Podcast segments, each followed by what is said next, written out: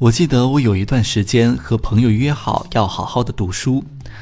后来阅读变成了一种习惯，延续了下来。如果看到不好的书，就会觉得很烦躁或者不安。随着年龄的增长，我慢慢的从外国的文学转回到看国内的文学，阅读量上去了，自然会发现好的文章，也会发现，在茫茫的书海里，有真正的闪着光的和极具美感的文学作品。后来我看到王永玉的文章，里面提到了鲁迅先生的一句话，他说。少读中国书，不过就是文章会做的差点而已，这无关大事。这句话反过来的意思就是说，要想做好文章，必须得读中国书，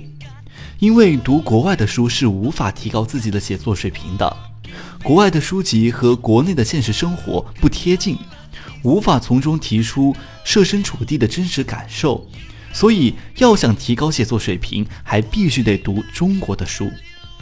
其实，如果想要培养语感以及发现中文写作的美感，最佳的途径还是要阅读国人写的文章，